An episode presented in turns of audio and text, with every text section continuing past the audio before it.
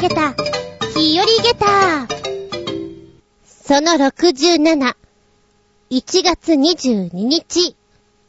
ワン、にゃーにゃーちなみにね、こういう風に語呂のいい日に、お店とかに行くと、すごく安くなったり、ポイントが倍になったり、下手したら5倍、10倍とかなったりするところってあるじゃないですか。20日30日、ほにゃららにゃーにゃーとかあるじゃないですか。ああいうのって皆さん結構チェックしてます？私はね、なんとなくはこう耳に入ってるんだけど、あ、そうだっけ？っていうタイプなんですよ。だからすんごい損してるんだろうなと思って。うん。すごい小さいお店とかだったら覚えてるよ。それこそペットの小島は、22日ニャーニャーの日は、ポイントがね、ちょっとアップするっていうの、そういうの知ってたりするから、それは行くんですけど、大々的なところである時にはね、めんどくさくって行かなくなっちゃうんですよね。人も多いだろうなぁなんて思うと。で、とりあえずポイントカードは持ってるけれど、このポイントって何に使うのってよくわかってない場合もあったりするんですよ。詳しい人はほんとすごいからね。ハッピーデーだからこれを使ってこれでお金を払うと、ポイントが倍付けになるんだ、みたいなこととか詳しかったりするじゃないですか。で、あと飛行機のさ、マイルとかああいうのも、みんなすごいなぁなんて思いながら、私はそういう気力というか、なんかないなぁなんてね。でもね、変なところで、もったいないもったいないっていう時があるね。だトータル私はすごく損してるんだろうなとは思います。はい。ってな感じで、しばしお付き合いくださいませ。お相手は私。ここ2、3日喉痛いなぁ、風邪かなぁと思ったら、ピーンと来たっぺよ。あ、花粉症で始めてる。ガーン。の、厚みじゅんです。よろしくお願いしまーす。この番組は、ちょあへよ .com のご協力へて放送しております。今年は飛ぶよーっていう話を聞いておりまして、恐ろしい恐ろしいと思ってね、えー、耳鼻科にも行ってお薬ももらってきて、まだ飲んでいなかったんですよ。ただここ数日、なんか妙に喉痛くて、あれちょっとうたた寝しすぎてまた風邪ひいちゃったかなちょっとやばいかななんて思っていて、ふっと気づいた。あ、そういえばいつもこんな感じでスタートするんだっけね、イガイガイガイガしたところからスタートすんだよなと思って、あー、もう来ちゃったんだ。ショックだな。ちょっと早いよ、今年。ということで、お薬も飲み始めました。あ、今日飲み忘れちゃった。飲むといえばさ、あのー、飴玉とか食べてて、これ美味しいなーなんて思ってちょっとご機嫌舐めていたら、ふっとした瞬間にゴクって飲んじゃうことない？あれすっごい悔しいよね。えちょっと、今美味しいと思っていて味わっていたのに飲んじゃった私みたいな。しかもそれが自分で買ったんじゃなくて人からもらったものとかで、他にもうないからそれだけっていう味だったりするとすごくショックじゃない？こないだそれやっちゃってね。子供の頃も結構よくやってたな、ガムとか。これ美味しいな、なんとか思っていて。興奮しすぎ？美味しいごくんみたいな。ガムはよくやった。でもさ、あの、ガムとかってやっぱり飲んじゃいけないじゃないですか。体に良くないっていうことで。って私も言われていたんですよ。あのガムとかのあの香りのいいのってなんて美味しそうなんでしょうね。子供にとったらあれ絶対良くないよね。で、匂いで言うと、私が子供の頃とか消しゴムものすごいいい匂いをする消しゴムとかがあって、本気で食べたくなりますよね。絶対あれ本気で食べてる子いると思うよ。コーラの味とかあったりして。今飲み込むからそこまで思い出しちゃったんだけど。うん。飴玉の話に戻るけどさ、こう飲み込む瞬間に、あっ喉の奥に行っちゃった。これ飲んじゃう。飲んじゃう。飲んじゃうよ。ってちょっと頑張ってると、喉のあたりでずっとやつも頑張ってくれない？な、なんだろ、諦めたらその瞬間にスッて落ちちゃうんだけど、まだまだ、まだまだまだまだ、まだ落としてなるものかってやると、こうへばりついててくれるっていうか、もしかしたら落ちないで頑張れるんじゃないかなと思うんだけど、大体無理なんだよね。っていうのを、まあ、どうでもいい話なんですけど、ちょっと思い出してみました。美味しいものはゆっくり味わいたいものです。興奮しすぎるとごっくんしちゃうんです。子供か。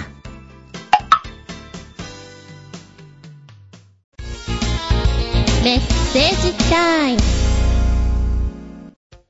最初のお便りは、コージアットワークさんです。メッセージ、お邪魔しまーす。いらっしゃいませ。夏への扉は、ハインラインの作品の中でも癖がなく楽しめますよね。私的には、月は無慈悲な夜の女王、か、ハインライヒ節が前回の宇宙の戦士あたりもおすすめです。ちなみに過去にガンダムは宇宙の戦士のパクリだという説がありましたが、多分、ハインライン先生は、俺の小説が面白いからパクられるぐらい当たり前じゃとか言いそうです。夏への扉と似たテーマで、よりぐっちゃぐちゃな内容なら、フィリップ・ケイ・ディックのユーピックがおすすめですが、中学生でも難しいかなディックの作品は自我崩壊しそうなシチュエーションものが多いので、本作りにも役立つかもしれません。一見主人公らしく見える人物が、実は、ふんふんふんふん、という、流れよ、我が涙、警官は言った、あたりもいかがでしょう。お、おすすめをいくつか出してくれましたね。読んだことがないんでチェックしてみます。この夏への扉なんですけど、私全くの前情報がなく、ただ本屋さんで、あ、猫がこう扉に乗ってるなと思って、猫だと思って買ったんですよ。だからあんまり内容をこう読もうと思って見たんじゃなくて、猫だからスタートしてるから、で、こう、ペラッとめくった時に、猫の名前がピートって言うんですね。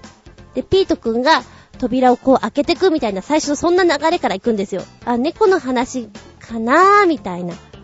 買っちゃえみたいな。そんなところです。あ、そしたら随分、あ、コールドスリープとかそっち系の話なんだ。全然読みますけど、へえーと思ってね、ちょっと驚きました。で、今まで読んでいないようなジャンルの方の本とかって全くわからないので、こうやって教えてくれると、へーと思ってこう自分の中で読もうかなっていうのが入るので、ありがたいですね。うん。で、本作りの方でもネタとかで仕込めるから助かります。最近ね、ちょっとあの、ちびっ子たちのレベルが私の中で崩壊してて、先生これちょっと難しくありませんかぐらいに言われてしまうんですよ。あれ？そうかな？みたいに。で、やっぱり渡してみてごめん。本当にごめん。ずいぶん難しかったね、これ。ちょっと、ちょっと悪かったねって謝る時があります。一回ちょっと和物やろうと思って、あれは高学年と中学生組だったかな？えー、セミシグレの、こう、文志郎が父との別れのシーン。で、父はこれから切腹に向かうよっていうシーンのところで、そこをやろうかなと思って、この本どうですかね？ってサブの先生に渡したらね、意味わかりますかね？って言われちゃって、え、わかるでしょこれ？あれ？いや、わかんない。いや、わかんないかな。あ、うん、いや、やめとこうかな？なんてね、そんな時もあったりして。ちょっとね、あ、もうちょっと簡単に書かなきゃいけないんだなって最近思ってます。はい。おいらの読みたい本リストに加えときます。メモメモ。ちょい足し物なら、塩ポン酢でしょうかこれ、カツ系の揚げ物とかにかけるとたまりません。以前はお取り寄せじゃなきゃ手に入らなかったのですが、今は大きめのスーパーなら置いているので大助かり。鍋物にもいいですよ。お試しください。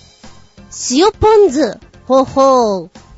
これは前回私が、お茶漬けの素にチーズを、こう、とろけるチーズをね、かけると、リゾット風になるよ。胡椒とかかけるとさらに美味しいよ。っていうのを言ったから、じゃあこれはっていうことでご提案してくださったんですね。見たことある。塩ポン酢。でも食べたことない。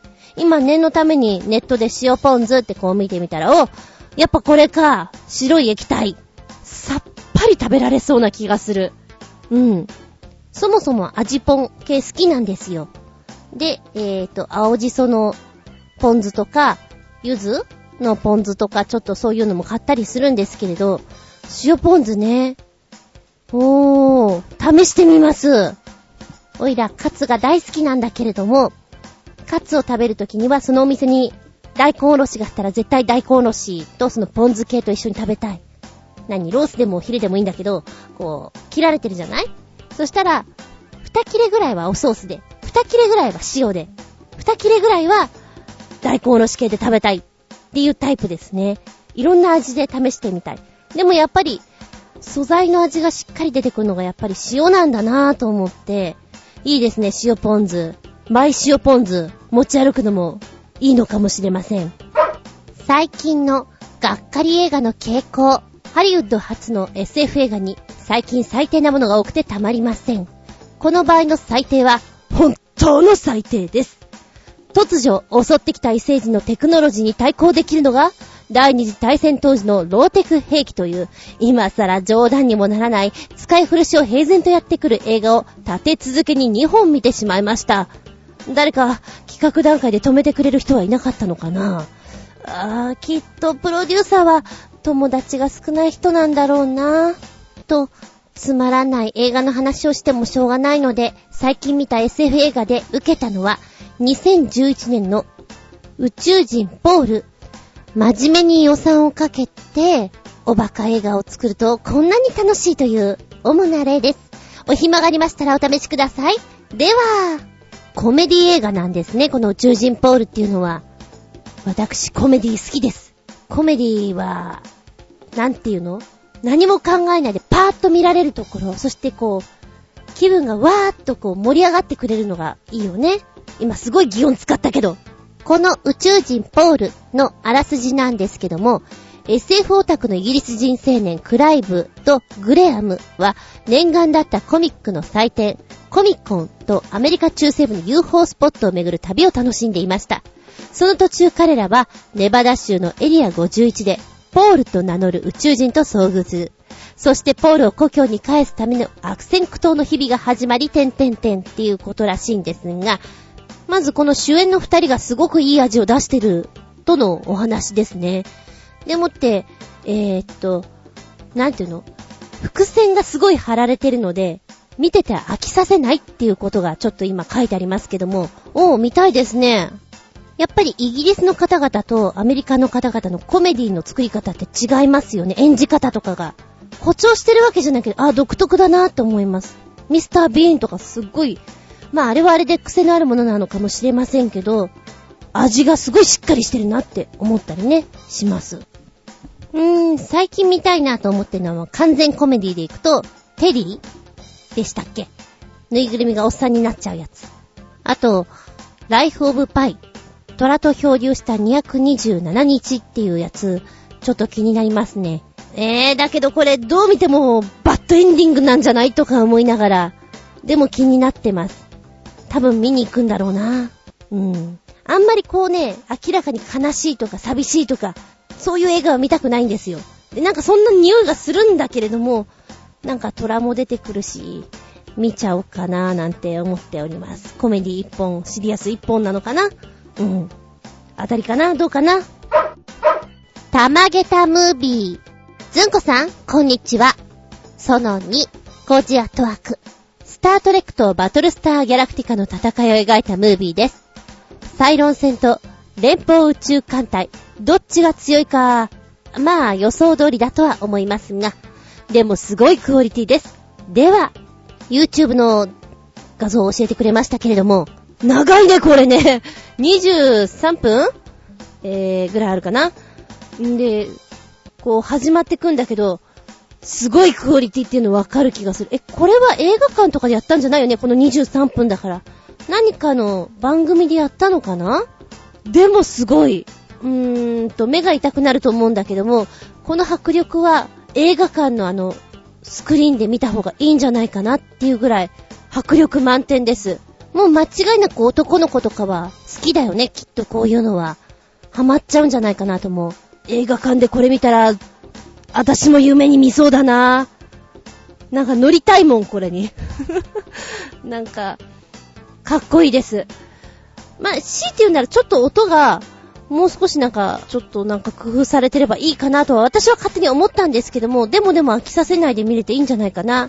ラスト19分ぐらいに、えー、地球が見えていて、そこにこう向かってね、なんか戦いが終わって、戻っていく戦、戦艦っていうのは飛行物体っていうのがあって、その映像が私いいなと思いましたね。長いんですけど、もしよかったらご覧くださいませ。私のブログの方に貼っつけときますんで、見れるようにしときます。ユニバーサルさんとかね、こういうアトラクション作ってくれたら楽しいだろうね。乗りながら、ほら、椅子が動いて、で、一緒にこう戦えるような、ビームが出るようなんてあるじゃない？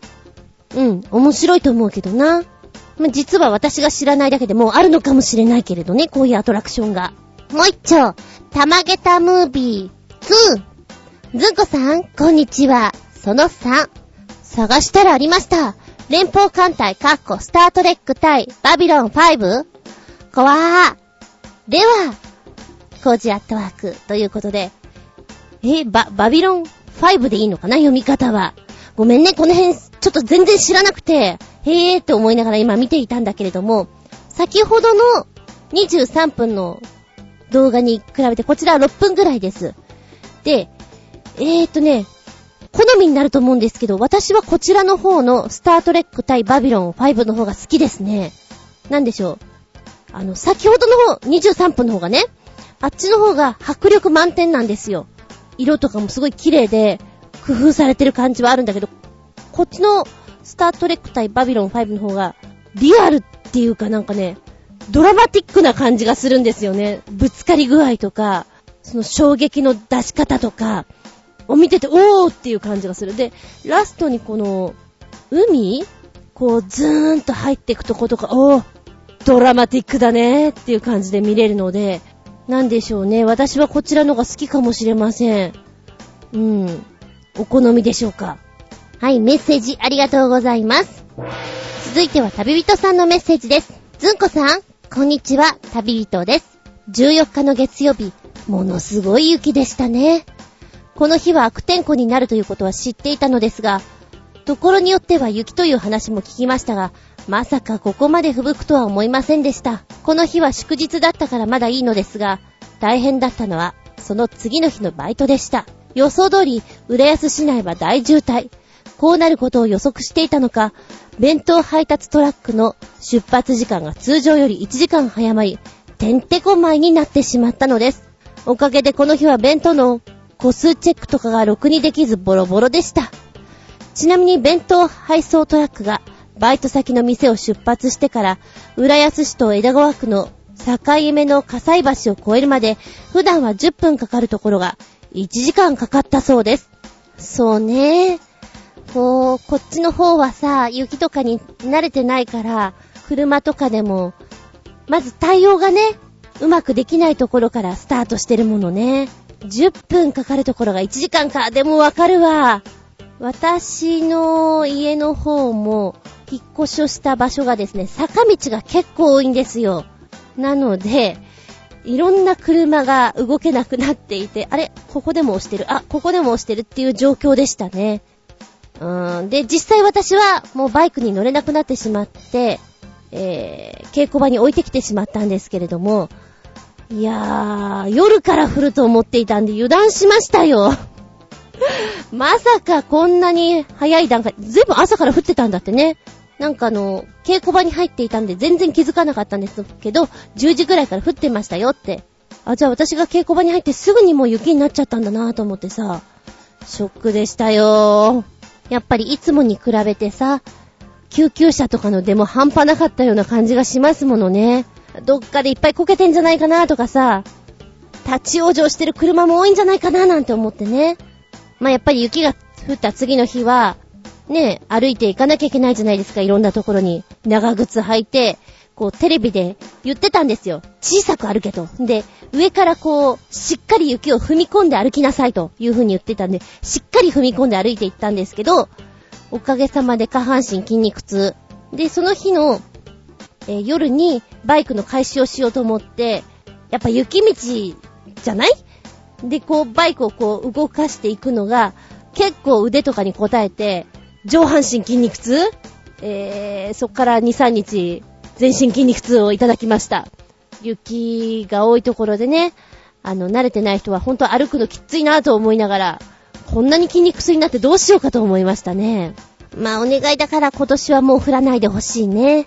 いつもはね、なんかほら、受験シーズンの、ちょうどほら、センター試験とかの時期じゃない？今。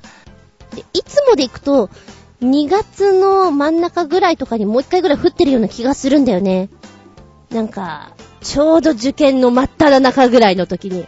あれってやっぱりきついからね。もうほんと今年は、もういいよ。降らなくていい。勘弁して。って私はずっと思っております。降ってもちょっとね。ほんとにちょっとだけ。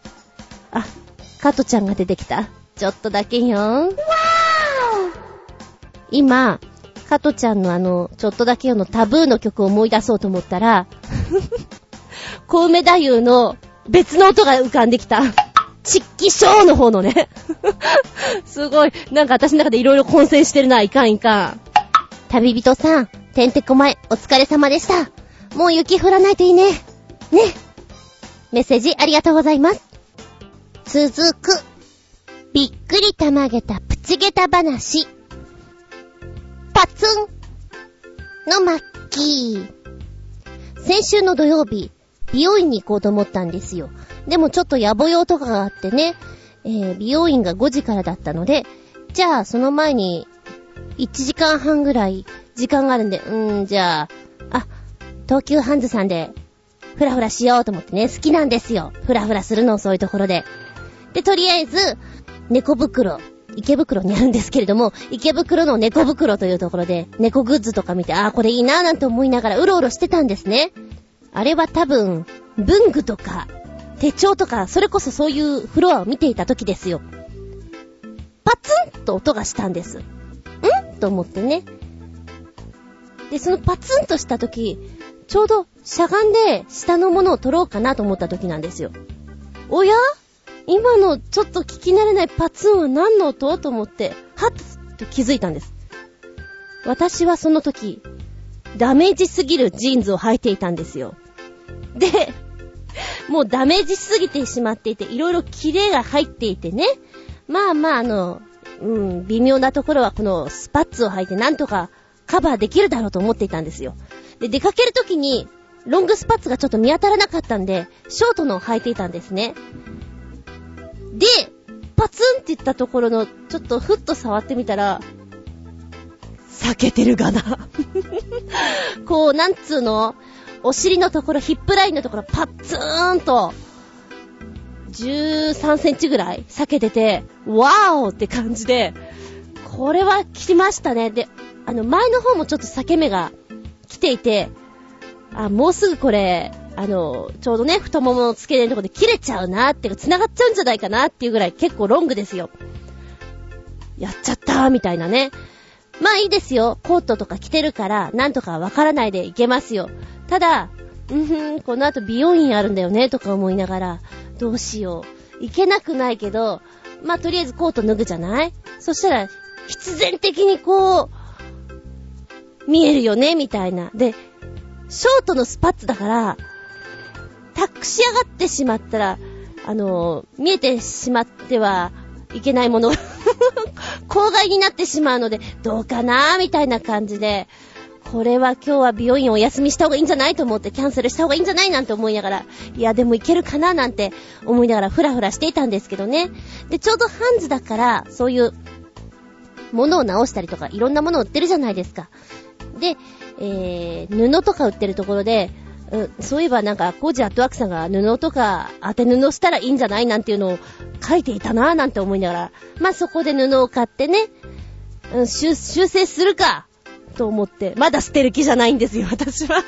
お気に入りだからまだまだ履きますよって感じで、とりあえず買って、なんか最近そういうことが多くてね、あのー、なんかね、最近こういうのがずっと続いてるんですよね。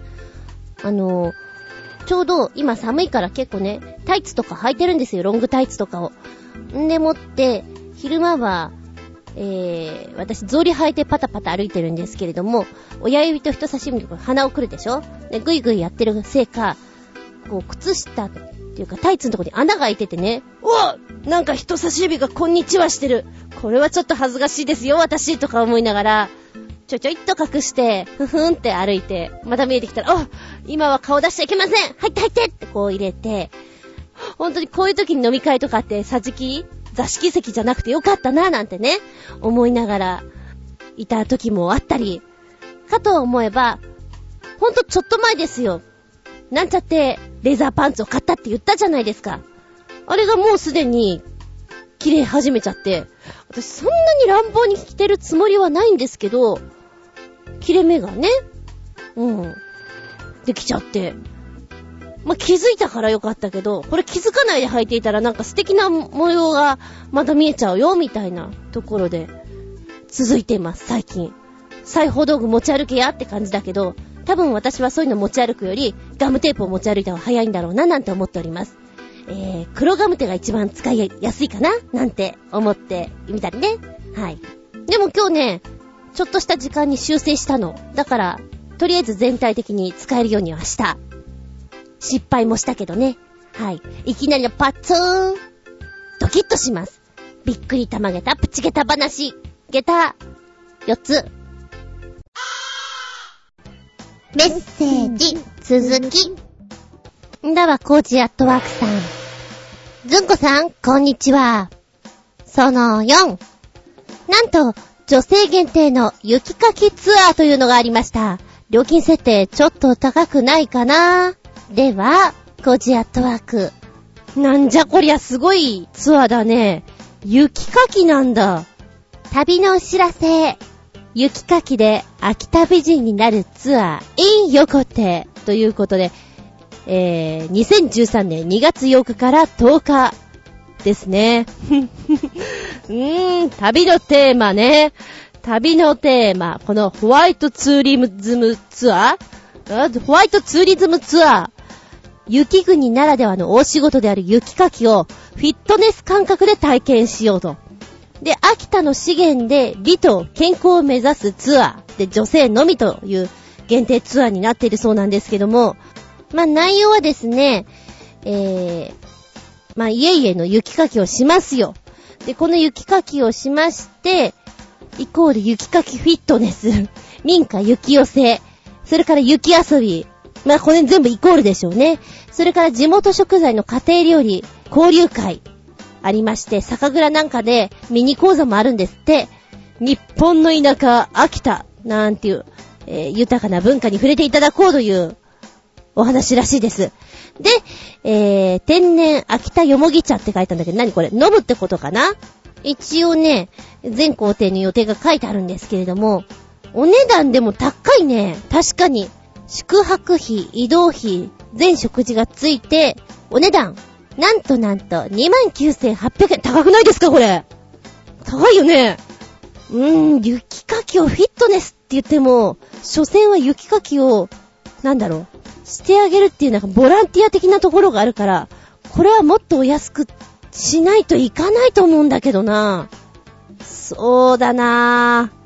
込み込みで、1万円、もしくは、1万2000円ぐらいだったら行くんじゃないかな。何かこれに、もう一ついいことがないと、ちょっと客寄せにならないんじゃないかなっていう気がするんだけどな。例えばこの時じゃないと飲めないという日本酒が出るとか、温泉なんだけどこことこことここのスタンプラリーができるとか、お土産でこれもらえるとか、美味しいことがもっとついてこないと厳しいかな、と私は感じてしまう。まあでも面白いアイディアっちゃアイディアだよね。やっぱそういうのやったことがない人は興味持っちゃったりするもんね。うん。あ、そうだな。今、コージアットワークさんが教えてくれたサイトのところに、私はこのツアーに参加して、これだけ体重が減りましたとか、ウエストが何センチ減りましたっていう、ビフォーアフターが載ってれば食いつきがいいと思います。ぜひこれやってみるべきだと思う。びっくりたまげた下駄4つツアー、雪かきフィットネスに、ようこそたまげたギャラリー。ずんこさん、こんにちは。その後、19日までやってます。猫店2。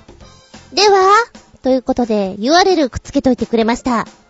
ポチッと押しますと、全館猫だらけで癒される、にゃんこ店2開催中ということで、えー、こちらがね、面白いですよ。築21年のアパートを改装して作られた味のあるギャラリーということで、ちょうどにゃんこ展2というのを開催してましたということですね。で、昨年1月に同じようにこのにゃんこ展行われたんですけれども、3000人以上がね、1週間のうちに訪れたという企画なんですって。だから今回も大々的に行ったそうなんですね。で、ジャンルは様々で写真、イラスト、絵画、それからフィギュア、まあアート作品の他に手芸だとかアクセサリー、陶芸、実用品、猫グッズということで、まあ、猫に関する洗い物を置いていたということなんですね。行けばよかった、気づかなかったよ。せめて、せめて22日のにゃんにゃんの日までやってくれたらいいのに、せめて、なんて思ってみたりしております。すごくどうでもいいんだけども、にゃんこ店、っていうのは、まあ、同じような名前とかでさ、猫カフェじゃないけどそういうの見たりするんだけど、犬ってあまり聞かないんだけど、実はやってないのかな私が気づかないだけでやってますかねでもワンコカフェとかはないですよね。あるのかなうさぎがあるぐらいだからあるのかなワンコ。ワンコ好きの人もね、そういうのやっぱり行きたいものね。どうなんでしょう。調べてみますわ。今ネットで見ました。犬カフェ。ありますね。ただ、猫カフェって大体、にゃんこがすごくいっぱいいるんですよ。だけど、今見た犬カフェは、犬が7頭とか3頭とか看板ワンコがいるので、その子たちと戯れて、みたいなそんな感じなんで、少ないんだなぁと思いましたね。で、あの、ワンコ店っていうのは、確かに、わ、なんかワンコそばみたいなね、水木ワンコ店とか、ちびワンコ店とか、なんか今ざっと出てきましたけれど、あ、あるんだただ単に私の耳に入っていないだけなんだなと思いました。安心。コージャットワークさん、猫店のお知らせありがとうございます。ああ、気づかずごめんなさい。行けばよかったね、本当に。でもこんなところ行ってしまったら、お金をいっぱいいっぱい使ってしまうから私弁棒になってしまいます。はい、ありがとうございます。続いては新潟県のひなチョコヨッピーさんです。メッセージ。ずんこさん、こんにちネギネギさて、大変残念ではございますが、10日間にも及ぶ体調不良の連続につき、今回のメッセージはありません。各元気もありません。青色と息でもう風前の灯火のような弱々しい命の炎でもうあと半歩の徳俵でなんとかしのいでるようなものです。ということで今回はご容赦を。ラララララララは、賛美歌か？メッセージありがとうございます。具合の悪い中。あ、賛美歌かって書いてあるから賛美歌風に言った方がよかったかな？んじゃあこんな感じかな。あーでも、10日間ぐらい体調不良がずーっと続くってのはしんどいなぁ。無理しないでゆっくり休んでくださいね。病院にはちゃんと行ったのかな？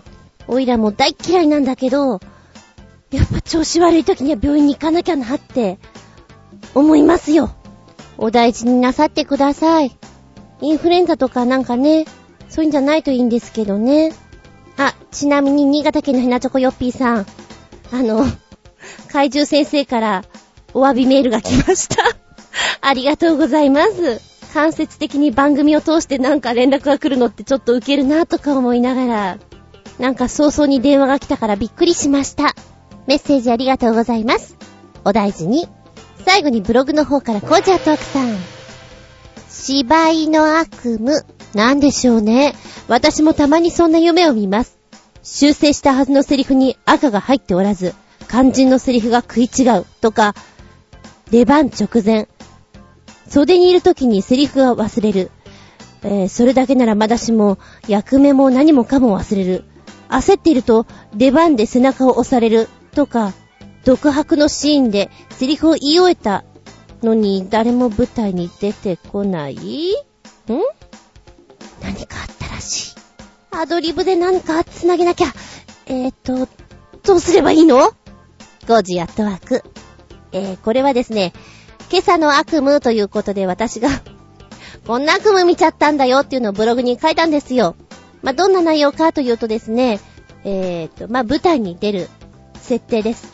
で、本番直前に、まあ、大体ね、ここに小道具を置いたり、ここに衣装を置いて、行けば早替えに間に合うよねっていうことを全部やるんですよ。で、リハーサルゲネプロをやってから本番に臨んでいくんですけれども、夢を見た段階では、セッティングしてゲネプロなしに本番という設定だったんですね。だから間に合うかどうかもわからない状態でスタートしてしまったんで、早替えが間に合わない。でも出番だから出なきゃいけないっていう、そんなシーンだったんですよ。で、私の悪夢は割とそういった、間に合わないっていうのが多くて、時間が間に合わない、時間が足りない、どうしようっていうのが本当に多くて、で、舞台で言うと早替えで間に合わない。もうよく見る悪夢ですよ。で、そのことを書いたら、コージアットワークさんコメントで、僕も見ますよっていうことで、コージアットワークさんの芝居の悪夢を教えていただきました。悪夢って嫌だよね。起きた時に、はぁってなるよね。小中学校の頃に一番よく見ていたのは、あれですよ。小学校、中学校に戻って、何かを探さなきゃいけないとか、何か指令があって、それを満たさなきゃいけないみたいなものがあって、校内をうろうろするっていうのがよくありましたね。で、今ね、引っ越しをして、まあ、要は私が子供の頃に住んでいたエリアに戻ってきたんですよ。なので、あれ、あそこってこんなだったかなと思うんだけど、すごくそういう夢を見ていたから、何かこう、道を間違えてるような気がしてね、どうだったかなと思って今度見に行こうかなと思ってるんですけれど、うん。そんな夢はよく見たなあなたの悪夢ってどんなのが多かったかな？コージャットワークさんありがとうございます。続いては、ナッチンちゃん。レタス、高いですよね。でもこっちだと450円はしないな。半額ぐらいかな。やっぱ都内は高い。というコメントです。そうね、450円は高いと思う。あんまりにも高くて面白いから、こうね、あの、今回の下駄67お便り募集のブログアップの時の記事をこれをトップに持ってきたんですけれども、たまげちゃってね。なんでそんな高いのよ、と。で、他のお店は、うーん、やっぱり高くても300円しないかな。280円とか、まあそのぐらいなんですよ。群を抜いてそこが450円だからお前強気だなぁと思ってね。野菜高くて買えないよね。でも今日見たらね、えっ、ー、と今日は今住んでる界隈の中で一番野菜が安いとこなんですよ。158円で売ってた。買った。でも、450円のレタスのとこはやっぱり450円だった。強気。買う人いない。早く野菜安くなるといいなぁ。ね。なっちんしゃん。コメントありがとうございました。はい。メッセージコメントありがとうございます。お便りはですね、チョアヘオ、ホームページのお便りホームから入っていただきますか、もしくはパーソナリティブログの方にコメントを残していただく、はたまた、私のブログ、ズンコの独り言の方に、え記事アップしますので、そちらにコメントを残していただくか、メールフォームの方を用意してございます。こちらからポチッと入っていただくか、もしくは直接のメールアドレスもございます。全部小文字で、geta アンダーバー zun アットマーク yahoo.co.jp geta アンダーバー zun アットマーク yahoo.co.jp ゲタ、ズン、ゲタ、ズンと覚えていただけたら幸いです。ちなみに今回はね、カレンダー T シャツをアップしているんですけども、同時に。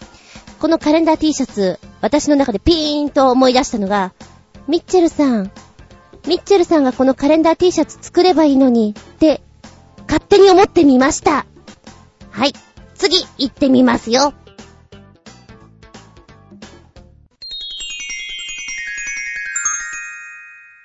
シシピンアウトタイム。はい。今回のテーマは、真新しいカレンダーと手帳ということでお届けしたいと思います。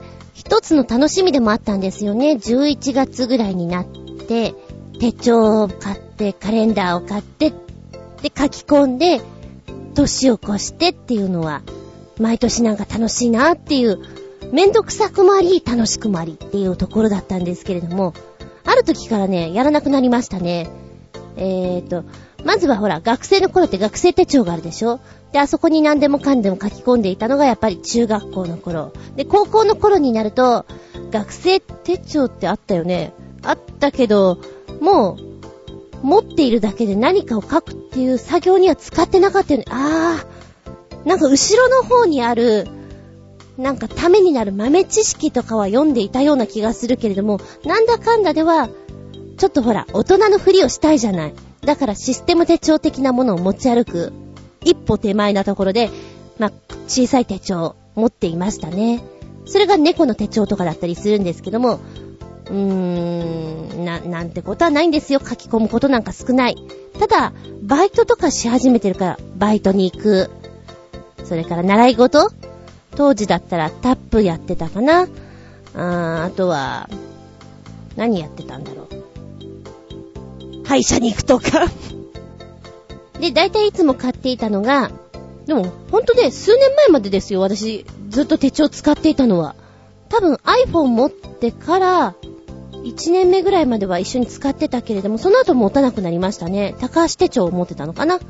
能率手帳とか、あの辺のもう、オーソドックスなやつを使うのが一番便利だと思ってやっていたんですけれども、うーんとね、なんか、ハンズオリジナルとかあるじゃないですか。ああいう手帳とか見て、どれがいいかなってやるのが楽しいんですよね。人が混んでいてめんどくさいんですけど、あの瞬間が楽しい。まあ、せいぜい2、3時間、何回かに分けてこう見るぐらいなんですけれども、どれにしようかな、色はどうしようかな、って選んでるところね。で、えーと、やっぱり私は物をいっぱい書き込める方がいいなと思いながらも、持ち運びに便利なサイズがいいなと思ってコンパクトサイズを選びます。で、カレンダーに至ってはね、やっぱり猫がいいので、猫、かわいいの。私が、こう、鼻血が出そうなぐらいのやつがいいと思っていたんですけれど、最近は、ペットの小島さんで、ある程度買うとくれるので、まあそれでいっかと思ってます。そんなに家にいるわけじゃないから。一応犬と猫は出てるし、それでいっか。書き込めるし。うちの親なんかはね、あの、新聞の中に入ってくるカレンダーが一番いいとか言ってますけどね。まああれも見やすいから、あと一枚でペロッとこうね、捨てられたりするから便利なんだろうなとか思いながら、うーん、手帳に戻ると、結構手帳マニアだったので、システム手帳の時期もあったし、あと、何？ザウルスみたいな、ああいう電子機器を使ってることもありました。ただ、ザウルスとかは、1年ちょいぐらいで壊れたかな。あれを持ってる人がすごくね、えっ、ー、と、帰国子女で、なんかすごく素敵に見えたんですよ。あの、タッチペンでこう、ペッペッペッペッってやってるのが。かっこいいな、かっこいいなと思って、いいな、いいなと思って、もう、すぐ羨ましくなっちゃうのね。で、次の年にはそこを買いましたね。でも、あの、バイクに乗っていて雨に濡れる性質が良くないんでしょう。すぐにダメになりましたね。あまりこう、使い勝手がよろしくない感じでございました。で、買う前に一番チェックするのは、月曜始まりのものがいいの。どうしても月曜始まりで、えー、右端のとこに土日がこう、しっかり来るもの。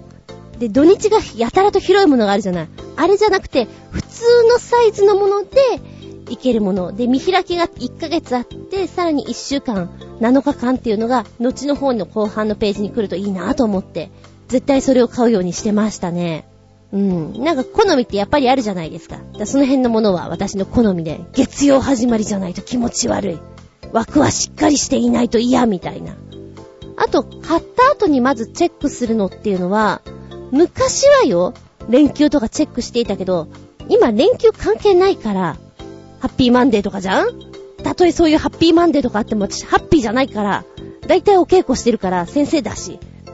あはーみたいな感じで、せいぜいね、数年前までチェックしていた時には、クリスマスとバレンタインデーっていうのは、あのー、銀座の飲み屋の姉ちゃんやってる時には、その二大イベントの時には、こちらで準備しなきゃいけないものが結構あるんですよ。その準備に至って、例えば2月14日が休みであるならば、その前後1週間ぐらいになんか、物を用意しなきゃいけないとかあるじゃない。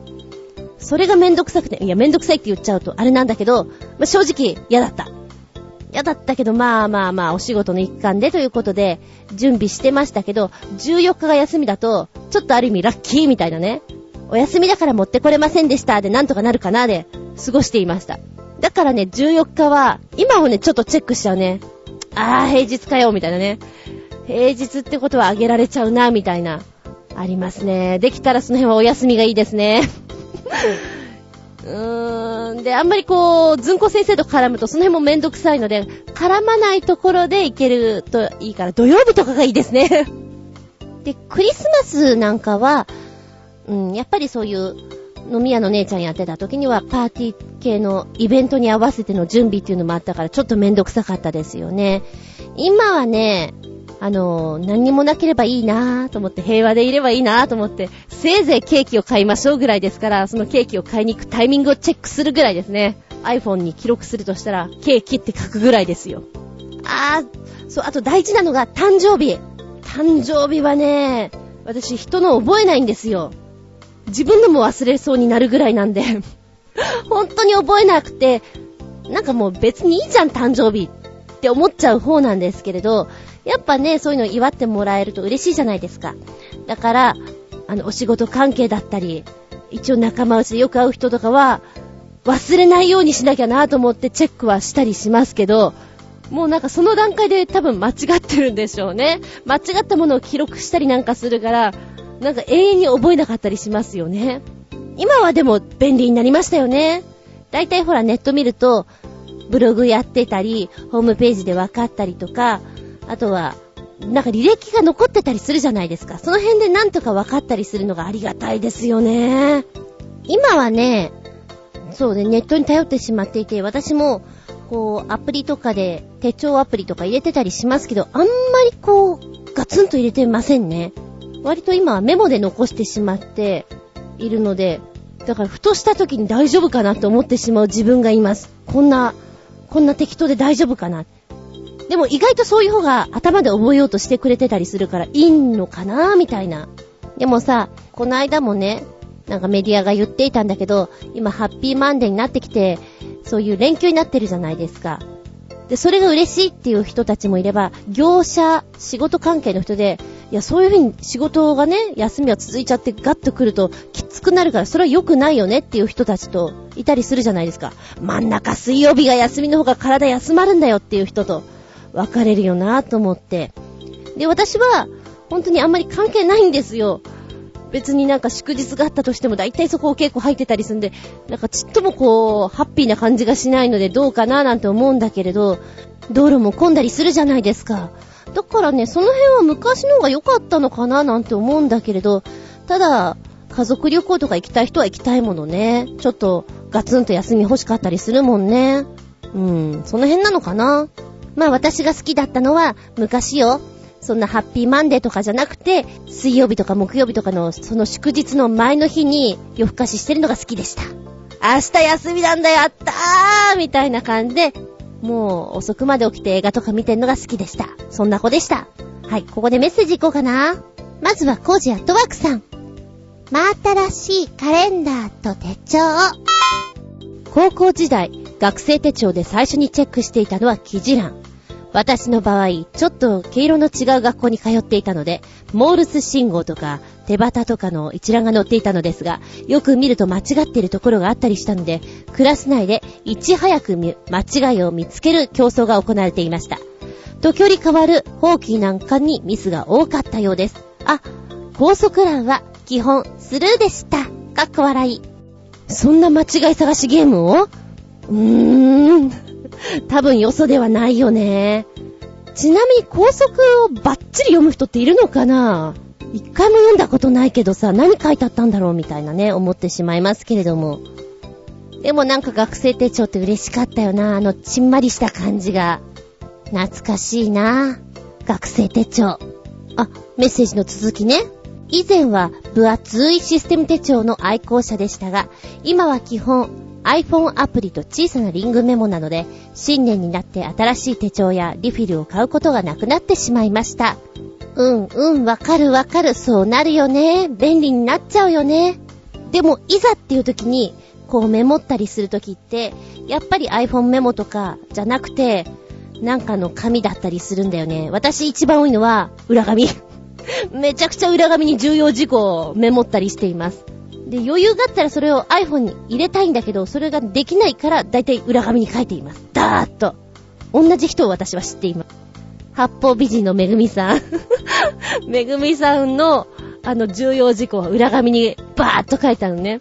すっごいなぁと思って、なんか親近感。めちゃくちゃ私と同じことやってるわぁと思って。な、思いついた瞬間に書き留めるから、もうその場にある裏紙なんだよね。あ、ちなみにね、めぐみさんの手帳は、あの、日付が書いてあるけど、日付無視で、もう本当にメモ帳のように使ってるんですよ。それが面白くって、これ、いつのかわかるのかなって思いながらいつも見てるんですけど、なんかね、面白いです。私も月のページじゃなくて、週の7日間のとこの間の隙間のところはそんな風になったりしますもん。書くことがいっぱいだったりすると、これもこれもみたいな、続いてっちゃったりしますね。だけど、めぐみさんの手帳は豪快。これは豪快だよ。もしかしたら、めぐみさんは普通のメモ帳を持ってた方がいいんじゃないかなってちょっと思ったりした。はい。はい、コージアットワークさんのメッセージ戻りますよ。新しいカレンダーでチェックしてしまうのは、やはり自分の誕生日。月齢とか六曜とかちょっと気になったりします。なんか、満月とか新月とか、大潮とかだと、得した気分になるんだよね。あ、ちなみに今年の私の誕生日は、不成就日でした。別に、演技なんか担がない異教徒なのに、こういうの一応気になるものですね。というメッセージですが、誕生日を見る。ああ、私今年は何曜日なんだろうな。っていうぐらい全然見てないです。月齢とかね。うわ、全く気にしないなどうでもいいけど、不成就日ってさ、なんかちょっと滑舌の練習みたい。不成就日。あと、フランス語っぽい不成就日不成就日。あもうどうでもいいんだけど、でもなんかそういう日にちとか、で気になりだしたら止まらなくなりそうだから私はもういいや、ほったらかし。でもさ、コジアットワークさんのお誕生日が不成就日なんでしょ？なんかそんな時にいいことがあったら逆になんか、ものすごい喜ばしい感じがするじゃない？逆の発想でいいんじゃないかな？うふ。ってな感じでメッセージどうもね。おし、じゃあ旅人さんのメッセージだよ。真新しいカレンダーと手帳、まず何からチェックしたい？私の場合は、本、かっこ漫画の発売日をチェックしてます。本屋さんによって単行本の発売日表が貼られているのですが、来月中旬になると翌月の分が更新されるのです。そうなれば、すかさず私はカバンの中から手帳と鉛筆を取り出しチェックをするのです。でも、この恋は気をつけないと万引きと勘違いされるので要注意です。実際に一回本屋の店員に呼び止められたことがあります。ええー、なんで？書いてるだけなのに？なんかそれは失敬だね。失敬だな、君って言ってやりたまえ。本当に？そうなんだ。あ、でも貼ってあるよね。私も子供の頃よく、あの、ねえねえ、これ出てないのって毎日毎日聞きに行っていたから、やっかましい子だったんで、いや、そこに紙が貼ったって書いてあるから見てごらんってすごい言われました。見てもよくわからないからいっぱい聞いちゃうんですけど、やったな。ああ、私も漫画とかはすごいチェックしてる方なんですけど、あの、もう覚えちゃうぐらい好きなので、何月何日待ち遠しいみたいに待ってますね。だから書くことは今ないかな。本屋さんの発売日って待ち遠しいんだよね。学校が終わって走って行ったもんな。うん。今でも、なんかの、もう一目散に欲しいものにめがけていくぐらいの勢いだもんね。なんだろう、いなんかすごく嬉しい。その、新しい本だったり漫画だったりを手にする瞬間っていうのは。メッセージありがとうございます。新潟県のひなチョコヨッピーさんは、答えはすべて次回で答えさせていただきます。いいんだよ具合の悪い時は寝ていたまえ。無理しなくていいんだよ宿題にしなくていいんだよということを言っておこうかな。ありがとうね。では、なっちんさんのコメントです。まあ、新しいカレンダーと手帳か。うん、手帳はネットショッピングの買ったものと数量をつけるだけに使ってる。だから、おじちゃんの会社が得意先からもらった手帳、かっこ笑い。カレンダーももらい物。ど、ふふふ、さんに。何も書かないなカレンダーには。携帯のカレンダーには、誕生日やら、猫さんのトイレ砂、変えた日やら書き込んでるけどね。携帯便利っす。ガラケーだけど。あ、一時期確かにネットで結構買ってたりとか、ヤフオクにいっぱい出品していた時にはちょっとわからなくなってしまうので、メモっていたな、手帳に。今はそういうのもあんまりやってないので、書いてない。ほんと書いてないな、私な。うーん、そうね。書いてないですね。会社とか、お店とかでくれるカレンダーとか手帳とかって案外使いやすいんだよね。こう、情報源がしっかりしていたり、あー、どこだったかな買い物をして、割と結構買ったんですよね。んで、あ、じゃあこれ、おまけにどうぞっていうこと、あ、カバンを買ったのかな？あ、なんだ、忘れちゃったけど、買ったら、プレゼントに、システム手帳のちょっと大きめのやつをくれたんですよ。で、まあ、学生の時だったら使ったかなと思うけど、今、その、その手帳持って歩くカバンに入れるのがちょっとめんどくさいな、みたいなのもあって、荷物になっちゃうし、いらないなぁ、なーっていうふうに思ったりね。いや、物は良かったんだけど、ちょっと使えなかったりっていうのがありますね。で仕事場とかでもらったやつもいいなぁと思ったけど、何書いてくれましょうみたいなね。うん。一時期は本当に食べ物とか、あの、フードダイアリーみたいにしてましたね。朝これ食べて、みたいな。あれ書くと、なんだろうね、一日がすごくつまらない日なんですけど、食べたことによって何をしたのか思い出せるんですよね。私そういう人で、食べ物で思い出せる。皆さんは違いますか？火曜日はうどん食べたから、あ、あの人と一緒だったんだなとか、あ、あんな話をしたなっていうのを食べ物で想像できるんですよ。想像っていうか思い出せるので、重要なんですよね。だから何食べたか思い出せない時って心配になっちゃいます。よく言いますよね。昨日の夕飯なんだったか思い出せないって。あんまりないんだよね、それはね。食にがめついのかもしれません、私は。でも、携帯のカレンダーは便利。本当にそれは思います。はい、ナッチンさん、メッセージありがとうございます。じゃあ、おまけのけ、メッセージ。書いて物事を覚える人、脳みそで覚える人、旅人さんは、バイトの仕事内容は書いて覚えます。そうでもしないと、ど忘れしますので、うん。書いて記憶に焼き付けるとな。なるほど。コージアトワークさんは、子供の頃から重要なことは書いて覚えろと言われましたが、いくら書いても覚えられないものは覚えられません。私自身はどうも口に出したり、何かと関連づけて覚えることの方が多いようです。でも芝居のセリフなんか口に出してるし、関連付けしてもいるのに本番で飛んでしまったりした気が、あ本も自分で書いてるから、書いても覚えられなかったんですね。ええええ。そんな時？そりゃもう、周囲に迷惑をかけまくりながらのアドリブ処理でした。セリフなんてものは、大筋があってりゃいいんです。いえ、よくありません。なんでもありません。すみませんでした。逃げろいや、大丈夫。私もそっち派です。いいじゃん人間だものセリフぐらい忘れるよ忘れても、基本的に何をやりたかったかのベースを追えばいいんだよっていう私はそっちタイプです。あの、ちびっ子たちにも言います。セリフ抜けたんだったらアドリブで抜けてって言って。結構本人たちにはその方がきついらしいんですけど、あの、わざと一割にその辺は言いますね。カットかけない。続けて。私見ないで。でも役者さんはそれでいいんじゃないかなーなんてね、思っちゃいますけど。私はどうかな私は結構書きたい方かもしれ、あの、うん。最終的な確認を書いて覚えたいかもしれない。で、書きました。あ、これで大丈夫かなあとはブツブツ言って覚えますみたいな。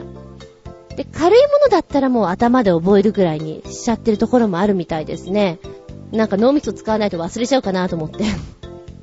そんなこともあります。はい、そして、おまけの毛の毛。この日に何かあったような？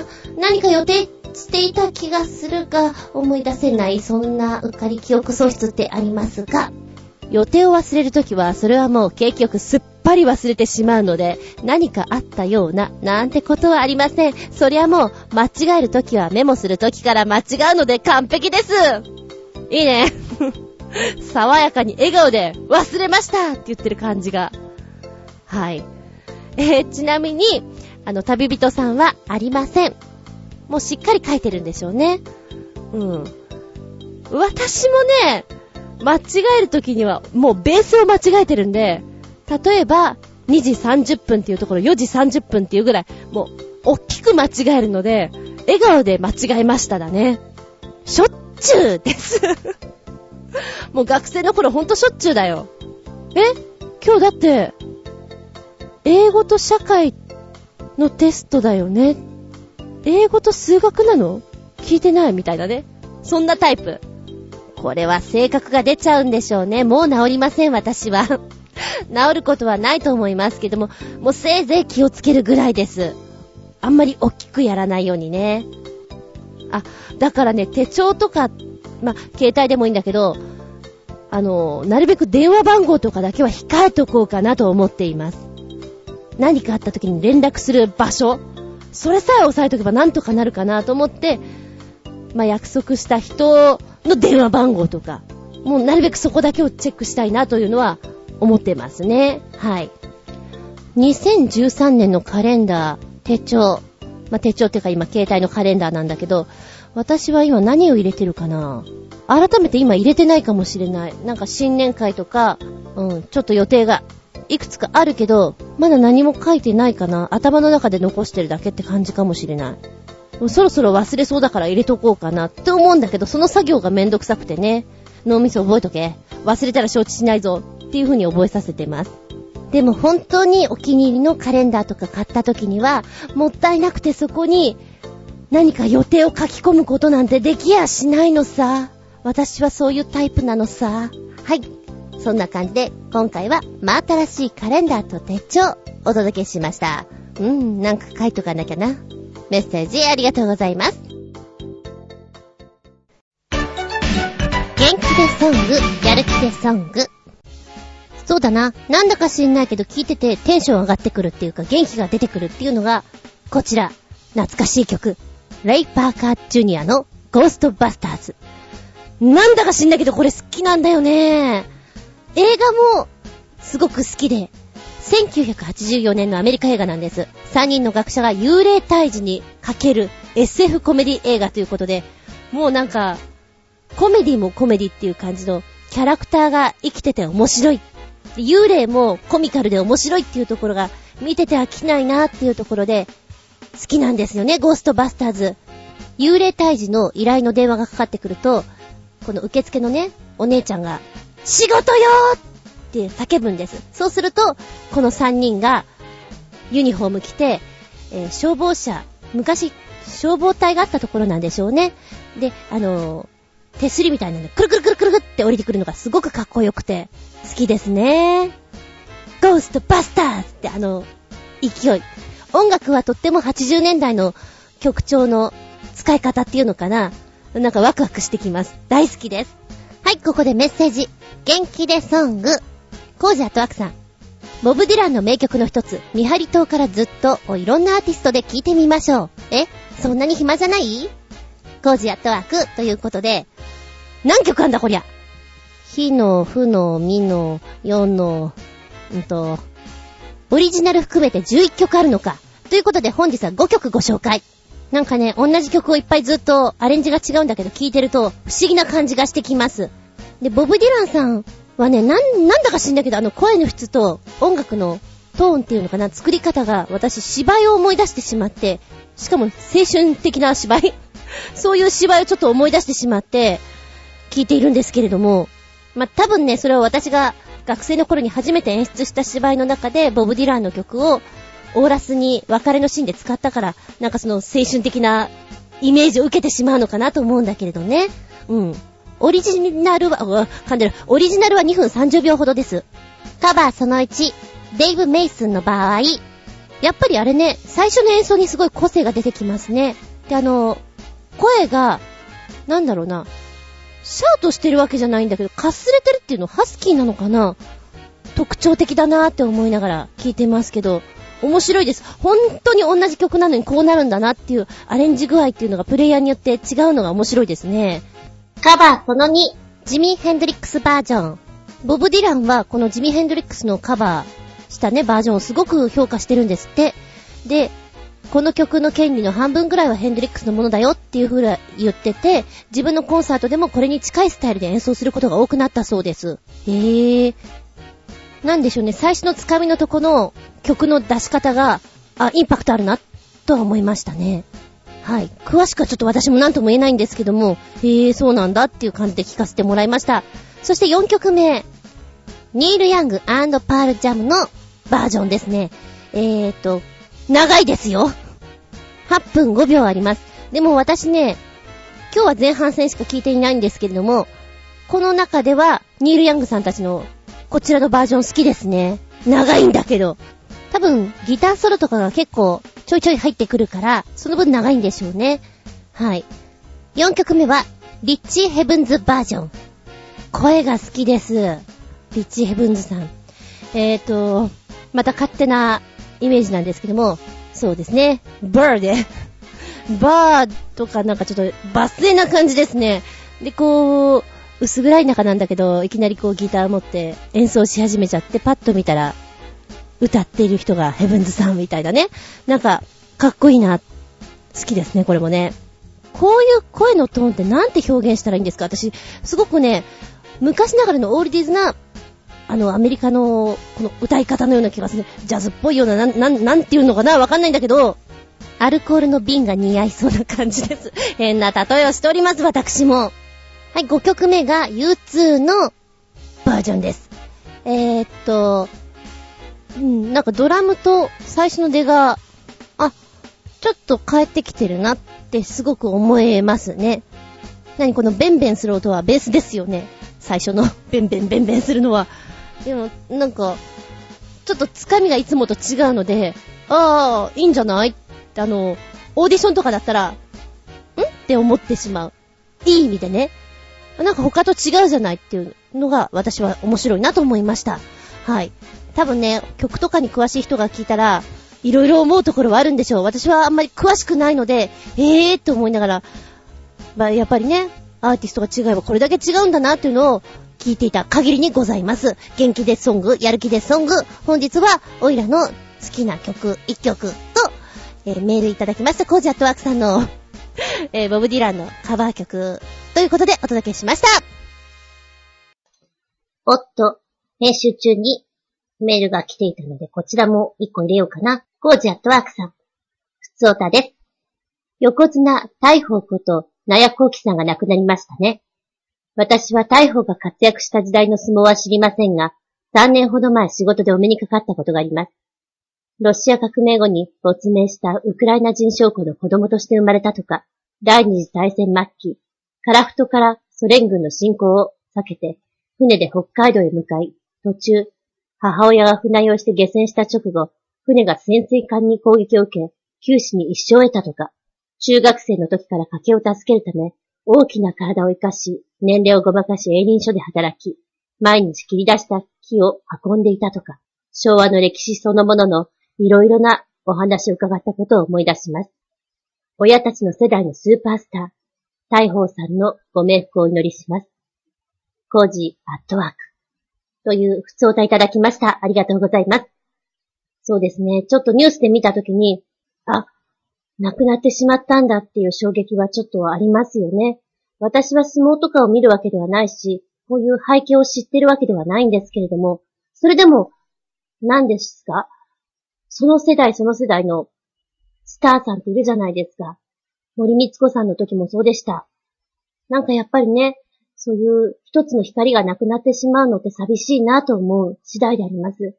またなんか今、大宝さんのね、こういう背景を聞きまして、あ苦労された方なんだなと思うと、うん、本当にご冥福をお祈りしたいなって思います。はい。ありがとうございました。この番組は、ちょあへよ .com のご協力へて放送しております。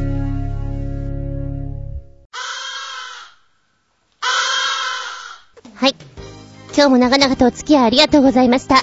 次回は2月5日、その68でお聞きいただきたく思います。テーマは、白いおまんまの最強のお供。おいらの漬物ベスト3でお届けしたいと思います。ちょうどね、え、ー、と、1月20日、T1 グランプリが行われたそうで、その情報とともに、なんかテーマ発表できたらなと思ったんだけど、まだちょっと更新されてないようで、東京タワーでやってたんですって。で、グランプリの人は、賞金100万円プラス商品化という特典付きらしいんですけども、お漬物いろいろありますよね。なんとなく見てると、男性陣は酸っぱいのが苦手な人多いみたいなんで、お漬物を残す方が多いみたいなんですけれども、それでもやっちゃう。あなたの好きなお漬物ベスト3ということです。一回ね、知り合いが居酒屋さんを開くというので、漬物盛り合わせを作りたいと。何がいいかな？普通なのはつまらないよねって聞かれたことがあるんだ。で、その時に、私の知り合いね、できる限りの人に一斉メールで、あなたの好きな漬物って何よっていうのを出したことがあるんですけども、そんなのを踏まえながらちょっと行きたいと思います。おいらね、一時、お蕎麦屋さんの出前を取るときに、蕎麦とかうどんじゃなくて、卵丼とか丼系にハマってた時があるんですよ。で、卵丼とかについてくるおしんこが結構好きでね。なんだろうね、あの、しみしみ具合がたまらんぜよっていう感じでしょうか。まあもちろん、日本のお漬物に限らず、海外物が良ければそれでも構いませんよ。白いおまんまと合わせて食べたいのよね、これっていうのをぜひ教えてくださいませ。そうそう、話は変わるんだけどね。前回の放送の中で、コージやトワークさんが、この手袋、カイロを入れられる手袋なんていうのあるんですよっていうのを、私買いますって言ったじゃないですか。で、買って、割と早めに届いたんですね。あれ便利ですよ。カイロはまだ入れてないんですけども、指先が出せるっていうのがいいです。で、ちょうどその頃に雪がドカドカ降っていた時期なので、バイクに乗れなかったのもあるので、電車だったんですね。で電車の時とかに、こう、切符とか出したり、切符パスモ、パスモとかああいうスイカとかああいうのを出す時に、あ、便利だなと思ったり、いいなっていうのはすごく感じましたね。で、また防水なので、良かったです。ちょっと雪道とか歩いて転んだ時とかにもね、なんか防水だと安心みたいなところがあるじゃないですか。いいなって、手軽に変えていいなと思いました。で、あのシリーズはどうも見るとね、ゴルフをやる人に愛用されてるみたいですね。まあ、実際面バイクとかを運転、自転車運転とかする人は、うん、人差し指、中指、薬指、小指がワンセットのカバーになっているので、小刻みな細かい動きがしづらいから運転はしづらいのかなと思った。実際ね、教習所に行った時に、こう、バイクをやる時なんですけども、ブレーキかける時に、4本指でかけなさいって言われるんですよ。クラッチ操作とかも全部4本指で危ないからねって言われるんですけど、まあ、教習所終わって免許取ってやってしまうと、人差し指と、えーと何？中指でブレーキ操作をする？クラッチ操作をするっていうことが大体なんですよ。の人が多いんじゃないかなと思うんだけど、それの癖づけがついてしまってるのでね、ちょっとグローブ的に慣れないところもあるんだけれども、あったかいはあったかいです。うん。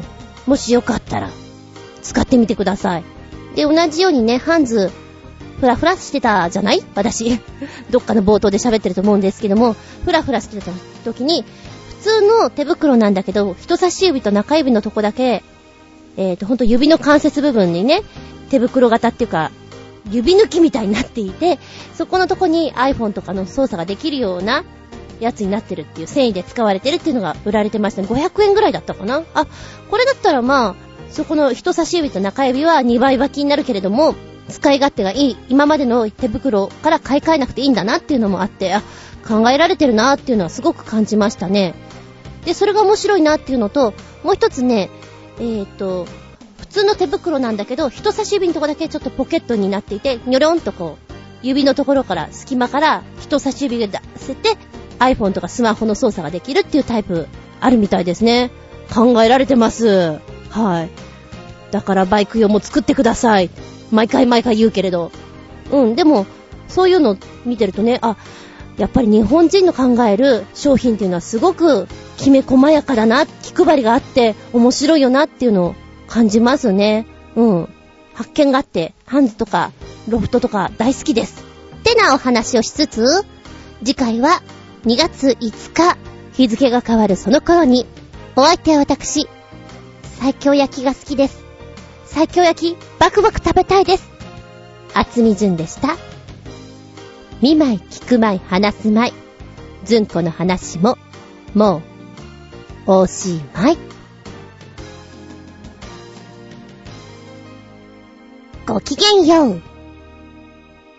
そう、今回ちょっと受けたのがね、旅人さんの学生手帳を忘れるとペナルティーあったっていう細かいアンケートのところに、中学の時、朝礼の時に生徒手帳を忘れたことが発覚すると、校庭の石拾いさせられましたなって書いてあって、受けました。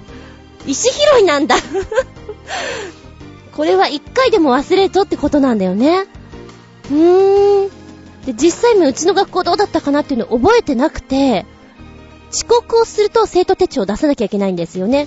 で、それを終盤の人が集めて、どこかに持ってて何かを書くのかななんかもう記憶がそこから定かではないんだけれども、なんかあったんでしょうね。でもペナルティがあったかって言われたらなかったような気がする。